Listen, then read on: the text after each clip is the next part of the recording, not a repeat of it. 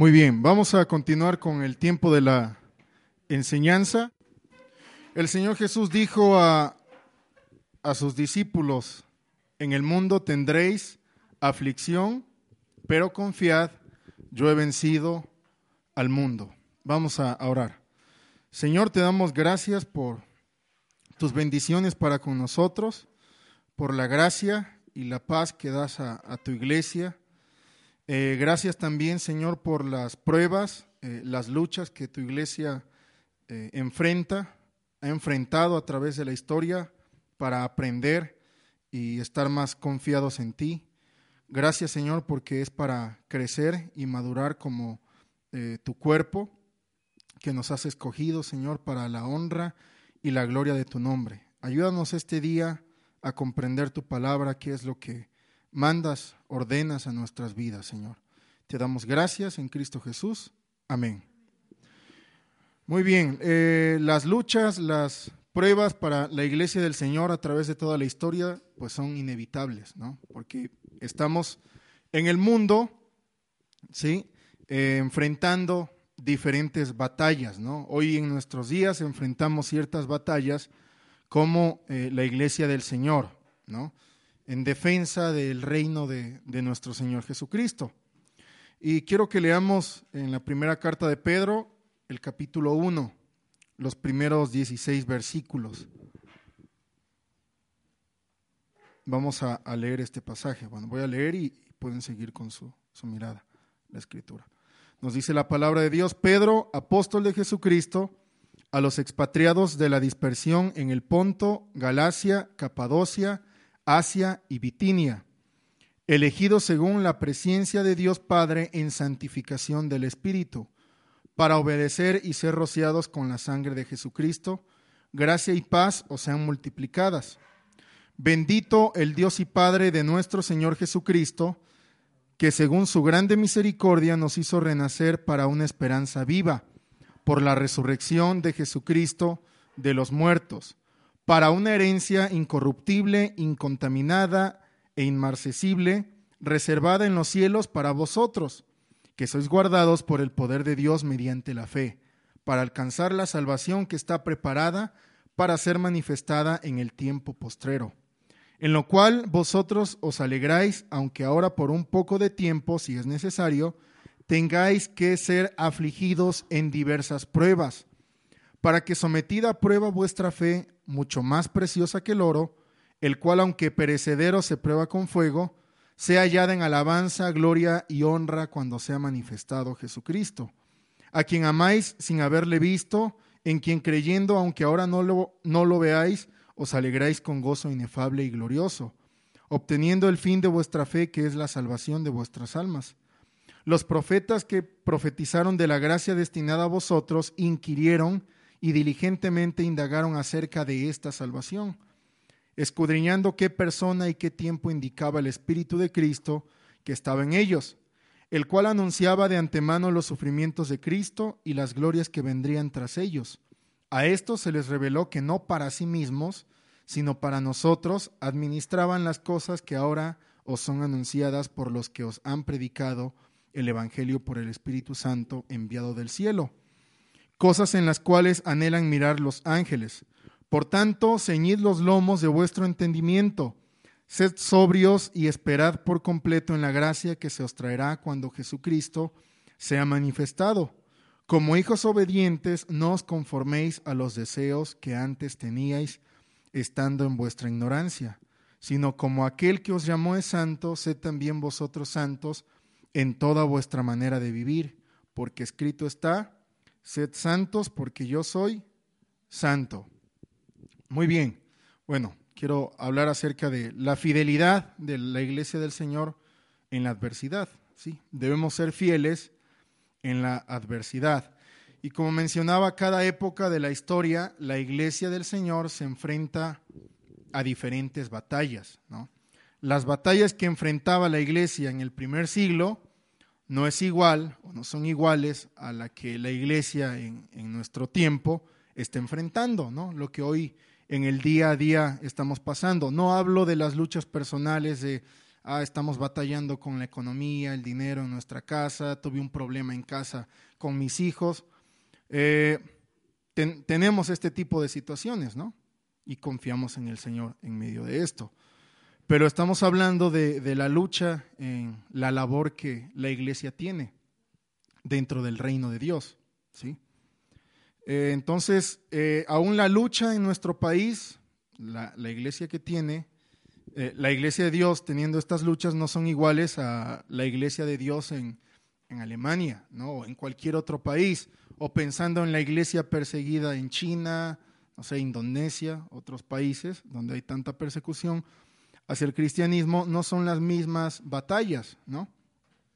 Aunque siempre puede haber algo en común. Bueno, en la primera carta de Pedro, él se dirige a un grupo específico de la iglesia del Señor, ¿no? De hecho, los llama los expatriados ¿sí? de la dispersión en el Ponto, Galacia, Capadocia, Asia y Bitinia, ¿sí? una parte de Asia Menor.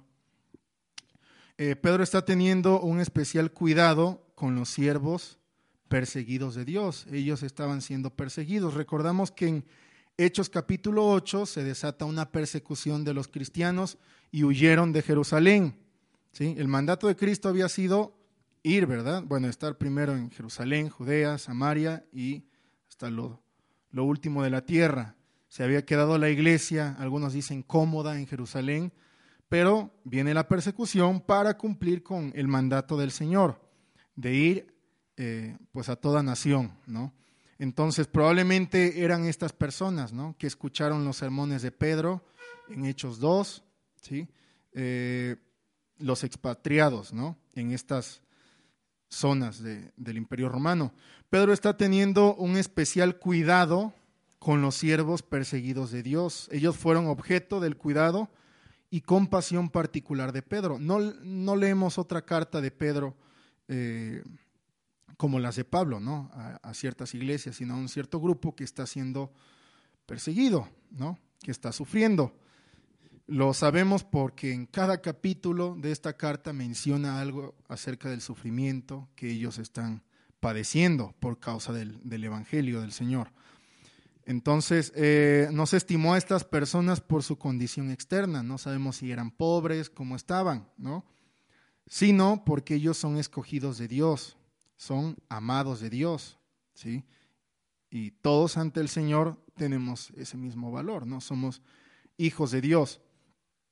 Eh, en la elección lo que nos dice Pedro es la obra del trino Dios. Podemos ver que no es una obra de Cristo solamente o del Padre, sino vemos al trino Dios obrando en la elección y la salvación de su pueblo. Pedro nos deja claro que la elección de Dios es según su plan y propósito soberano, el cual ha determinado de antemano. O sea, todo va y todo marcha según el plan de Dios. Por eso, aún hablar de la adversidad en cualquier época de la historia, no podemos eh, quitar la, soberanía de Dios. A la iglesia sufre porque es desobediente. Bueno, es, está Dios en control y cuidado de su iglesia, ¿no? Como lo está haciendo Pedro con este grupo de, hermanos, ¿no? En ese tiempo. Eh, la elección del hombre se efectúa mediante el poder del Espíritu Santo que limpia a los escogidos y es parte de nuestra fidelidad en medio de la adversidad, la obra del Espíritu Santo en la vida del creyente. Matthew Henry comenta al respecto, dice, por santificación, cuando eh, menciona Pedro de la elección de Dios en santificación del Espíritu, ¿sí? Entendemos no solo una santificación federal, somos santos delante del Señor, no nos ve como pecadores injustos, ¿no? pero también habla de una santificación real, iniciada en la regeneración por la cual somos renovados según la imagen de Dios y creamos nuevas criaturas y continuamos con el ejercicio diario de santidad, mortificando nuestros pecados cada vez más y vivir para Dios en todos los deberes de una vida cristiana, que aquí se resume en una palabra, obediencia, que comprende todos los deberes del cristianismo entonces nuestra santificación no es solo una posición ante Dios, somos santos, ¿sí? porque así se dirige Pablo aún a la iglesia de Corinto, que tenía muchos problemas ¿verdad? De, inmadurez, se dirige a ellos como santos. ¿sí? en nuestra posición delante de Dios. Pero también cuando hablamos de la santificación y esta obrada por el Espíritu Santo, habla eh, de una vida ¿sí? mortificando nuestros pecados cada vez más y viviendo para Dios en todos los deberes de una vida cristiana, o sea, vivir de acuerdo a nuestra religión cristiana. Entonces, lo que nos está diciendo en este comentario Matthew Henry es que la obra del Espíritu Santo en la santificación es un proceso continuo en vez de una acción ya cumplida. ¿no? Un error común hoy en día es pensar que al ser salvo, esto es el todo del cristianismo. Soy salvo, me voy al cielo y aquí se acabó la vida cristiana. O me congrego en una iglesia, tomo parte o no en, en algunos deberes, ¿no? Pero no es así. La elección de Dios siempre opera a través de la santificación del Espíritu Santo para obediencia. Y el Hijo, Cristo, redime con su sangre y ya no hay condenación. ¿no? Entonces nos ha librado de la condenación del pecado por medio de su sacrificio, de rociarnos con su sangre. Entonces los cristianos del primer siglo hubiesen visto el cristianismo de esta forma de mi salvación personal y aquí se acaba todo, ¿sí? Hubiesen visto el cristianismo como una religión más. Hubiesen aceptado, entre comillas, el señorío de Cristo, ¿no? Y seguir en su adoración al César. César sería el Señor. O como los judíos decían, nuestro rey es César, ¿no? ¿Cuál rey de los judíos? ¿Cuál Mesías? ¿No? Nuestro rey es César. Esto para no sufrir, ¿Para qué vivir una, mala vida, no? ¿Para qué sufrir persecución? ¿Para qué traer todo pensamiento cautivo a la obediencia a Cristo? Eso no creo que sea el cristianismo. Pudieron haber pensado de esta forma, pero comprendieron mucho. ¿sí? Parte fue la, labor de, eh, de los apóstoles, ¿no? enseñar lo que es el Evangelio del Reino. En medio de la adversidad, de la persecución, proclamar a alguien superior a César no era fácil, ¿sí? traía consecuencias severas, ¿no? Proclamar al Señor de señores, al Rey de reyes. Y lo que podemos leer en esta carta son palabras de ánimo y exhortación de vivir en santidad en medio de todo el sufrimiento, de las adversidades que la iglesia estaba pasando. Entonces, algo en que ellos tenían que confiar al decirle, eh, al decirles Pedro, Cristo los escogió, el trino Dios está haciendo la obra, era confiar. Cristo es el autor de la historia, el soberano. ¿sí? Por lo tanto, hay que estar confiados en Él, como el pasaje en que Jesús dice a sus discípulos, en el mundo tendréis aflicción, pero confíen, yo he vencido al mundo. Muy bien, el saludo de, de Pedro a la iglesia, a los expatriados, se dirige con gracia y paz hacia ellos. La gracia cuando entendemos el favor gratuito de Dios con todos sus efectos apropiados, perdón, la sanidad, la asistencia y la salvación. Y la paz, todo tipo de paz puede ser aquí, la paz en casa, la paz civil en la iglesia y la paz para con Dios. Todas las bendiciones que tenemos son por la misericordia del Señor. No tenemos mérito alguno aún en medio de la adversidad, si la mano del Señor está con nosotros, es por su misericordia.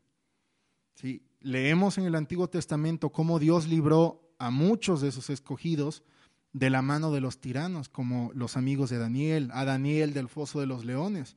Pero leemos en la historia de la iglesia algunos de eh, los cristianos sufriendo persecución, muriendo.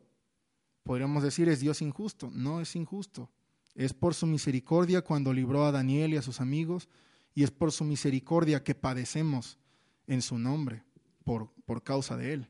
El Salmo 103, 2 dice, bendice alma mía Jehová y no olvides ninguno de sus beneficios. Y hace una lista eh, larga, David, acerca de las bendiciones y los beneficios del Señor.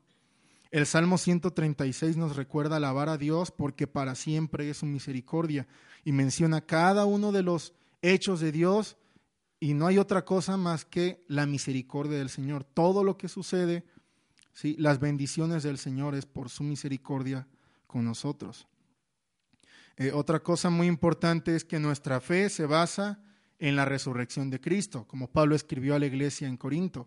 Si no hay resurrección, vana es nuestra predicación. ¿Qué esperanza tenemos si Cristo no está sentado a la diestra de Dios, reinando y gobernando hasta poner eh, a todos sus enemigos por estrado de sus pies? ¿Qué esperanza tendría el cristianismo? Pero ellos tenían esa esperanza y Pedro les recuerda, en medio de la adversidad, de toda la persecución que están sufriendo, recuerden, tenemos una garantía, Cristo resucitó y está gobernando.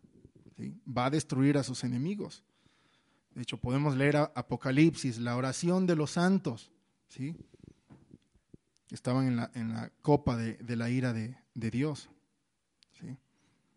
Entonces hay victoria segura en Cristo en medio de la prueba y hay promesa de nuestra herencia con Cristo. Entonces, aún pensando un poco acerca de la situación de la iglesia eh, hoy en día y pensando en nuestro país, la iglesia ha abandonado, ¿no? No está siendo fiel en la adversidad, no está cumpliendo su papel en el reino del Señor.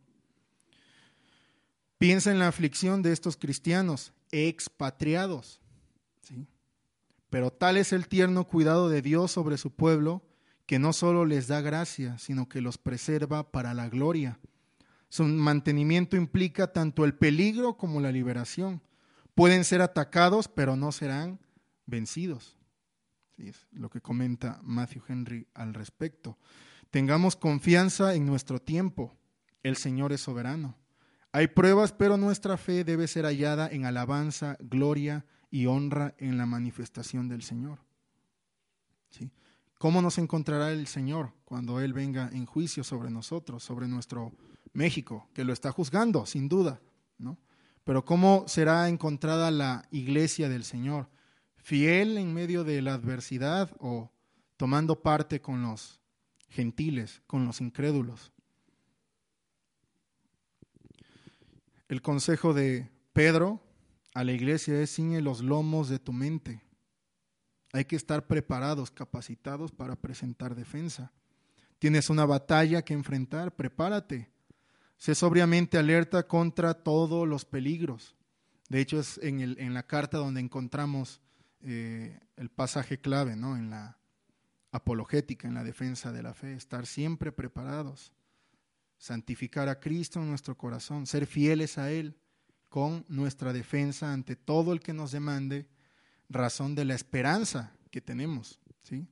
Del gobierno de Cristo, de todas las naciones. Versículos 15 y 16. El mandamiento del Señor aquí tiene tres fuertes argumentos para cumplirlo. Nos dice, sino como aquel que os llamó es santo, sed también vosotros santos en toda vuestra manera de vivir, porque escrito está, sed santos porque yo soy santo. La gracia de Dios al llamar al pecador es un compromiso poderoso con la santidad. Por eso comenté al principio, el hecho de que nos ha salvado, nos ha redimido de nuestros pecados, no es el fin, ¿sí? sino es el principio del llamado de Dios, de su elección, del escogernos para alabanza de su nombre. Entonces, la gracia de Dios al llamar al pecador es un compromiso poderoso con la santidad. En pocas palabras, al escogerte Dios nos obliga a vivir en santidad, ¿sí? nos da su ley. Y número dos, lo que eh, menciona, o el otro argumento es, debemos ser santos como Dios es santo. Él dice, como yo soy santo, sean ustedes santos. En pocas palabras, debemos imitarlo. Vemos referencias de Pablo así, sed imitadores de mí como yo lo soy de Jesucristo. ¿sí? Entonces es otro argumento, no hay de que es que me cuesta, Señor. Bueno, todos nos cuesta vivir en santidad. ¿sí? Y tercero, la palabra escrita de Dios es la regla más segura de la vida del creyente. Y en este mandamiento nos manda a ser santos en todos los sentidos. Eh, ¿De dónde es esta cita de, de, de vivir en santidad? ¿En dónde encontramos en el Antiguo Testamento el llamado a ser santos. Antiguo Testamento, en la ley del Señor, ¿sí? Encontramos este pasaje, ¿verdad? Que nos dice, sean santos porque el Señor santo. Encontramos en Éxodo, encontramos en Levítico, ¿sí? Entonces, los mandamientos del Antiguo Testamento deben ser estudiados y obedecidos en el Nuevo Pacto, sin ninguna duda, ¿no? De hecho, Levítico, ¿verdad? Hay un pasaje que nos habla de, de esa vida de santidad, de la vida de amar al prójimo.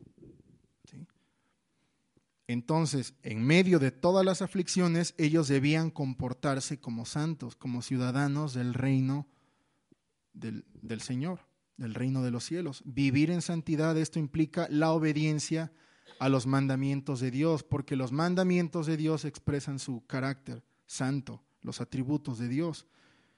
En los capítulos vemos consejos de Pedro hacia los esclavos, ¿no? Si los tratan mal, tranquilo, ¿sí? Las esposas con maridos incrédulos, ¿sí? Da testimonio con tu conducta, ¿sí? Si es ganado.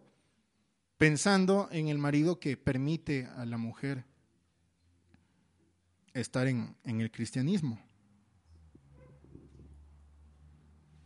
Y aún a todos los creyentes los manda a una buena conducta hacia los gobernantes, según cuál norma, ¿verdad? ¿Qué es lo que van a obedecer? No es una obediencia ciegas hacia sus gobernantes, hacia eh, el esposo. La base de su conducta debe ser la ley del Señor. para poder ser fieles en medio de la adversidad y no actuar según nuestras emociones por lo que pasamos, debemos estudiar la ley del Señor para que nuestra conducta sea buena delante del Señor y de los hombres. En nuestros días las aflicciones que los cristianos sufren es claro que no son similares a lo que estaban pasando los cristianos en el primer siglo. No vamos a dar un consejo a alguien hoy en día acerca de, bueno, tu dueño, el tirano, es muy probable que no. Nadie está aquí bajo esclavitud, ¿no? Pero hay cosas similares, sin duda. Tenemos nuestras propias aflicciones para que nuestra fe sea puesta a prueba. Pero ante toda prueba, nuestra herramienta, ¿sí? en tener una buena conducta, en vivir en santidad, es la ley del Señor. Ser santos en toda nuestra manera de vivir. Evaluamos todo a la luz de la ley del Señor. Presentamos defensa según la ley del Señor. Cuando vemos que el gobierno está aprobando cosas que son eh, contra lo que el Señor nos manda, contra la santidad de Dios, nuestra defensa debe ser puesta con la ley del Señor. algunos dicen cuando, oh, el gobierno está protegiendo a los homosexuales y sus derechos, y pregunta un cristiano, bueno, ¿qué quieres? ¿Que los maten? Nuestra respuesta debe ser en base a la ley del Señor. No importa cuál sea la prueba, la adversidad, debemos permanecer fieles a nuestro Señor en todas las esferas de la vida.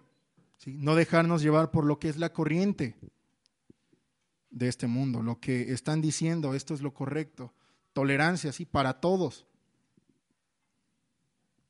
No solo es en la reunión de los santos el permanecer fieles al Señor, el tratarnos con justicia, sino en todo, en cada área de nuestra vida.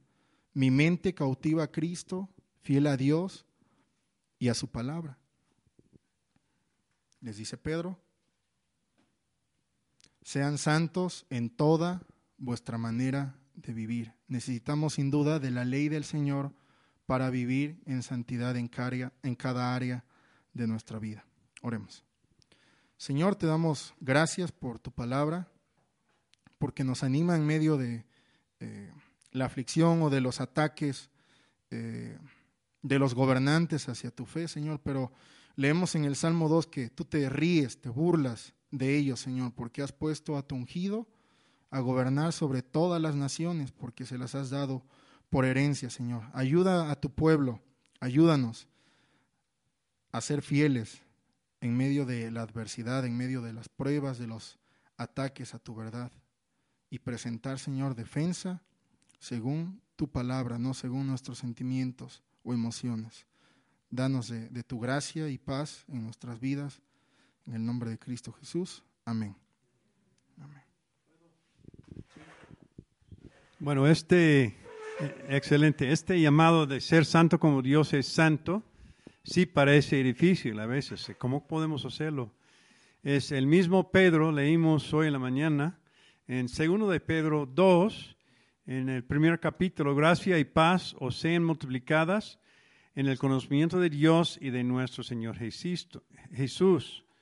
Dice, una forma de entender, es una sola oración, dos y tres.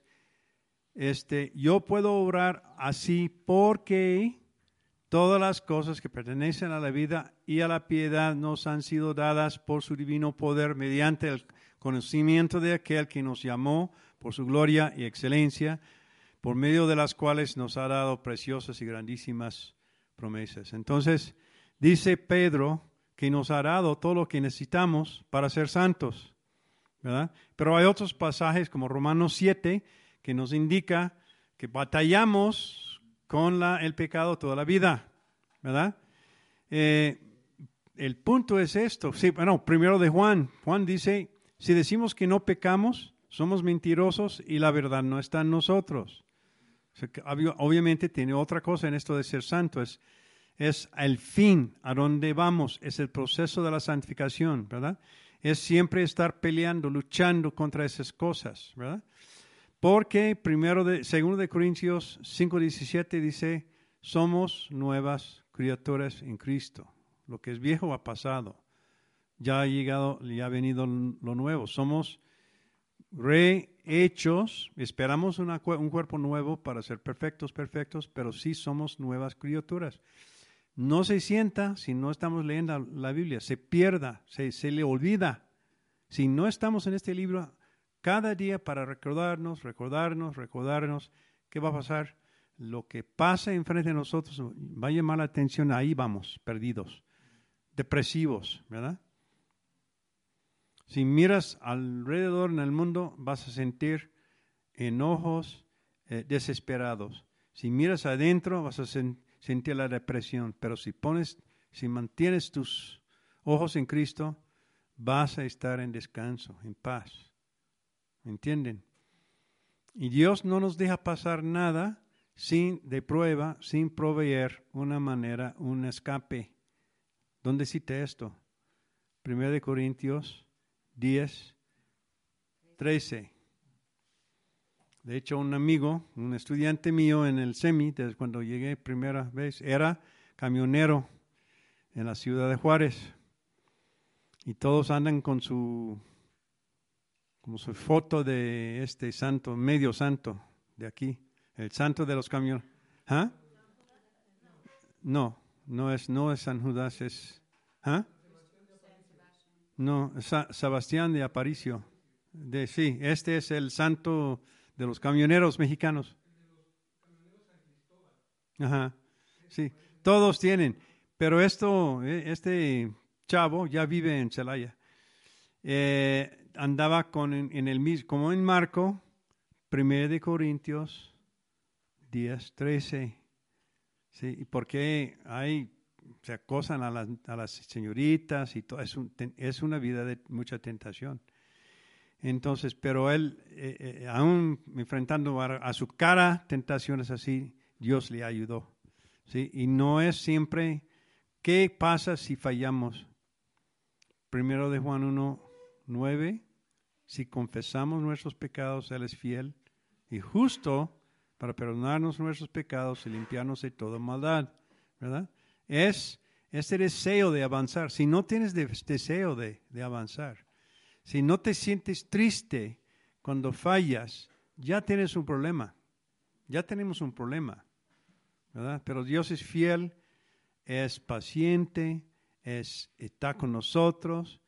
Eh, ¿Qué dijo a Pablo, a, a Pedro, verdad? Antes de su crucificación. Tú vas a negarme tres veces. Y lo hizo. ¿Y qué pasó después? El último capítulo 1 está restaurado. Eso es el punto. No es andar como santurrón, como dices, me gusta esta palabra, altivo, que yo soy santo, porque la Biblia dice que tengo que ser santo. No. Debe producir una humildad profunda en nosotros, de reconocer que ya no hemos llegado a la meta y siempre luchar, luchar, seguir y ayudar los unos a los otros. Amén. Muy bien, excelente. Gracias.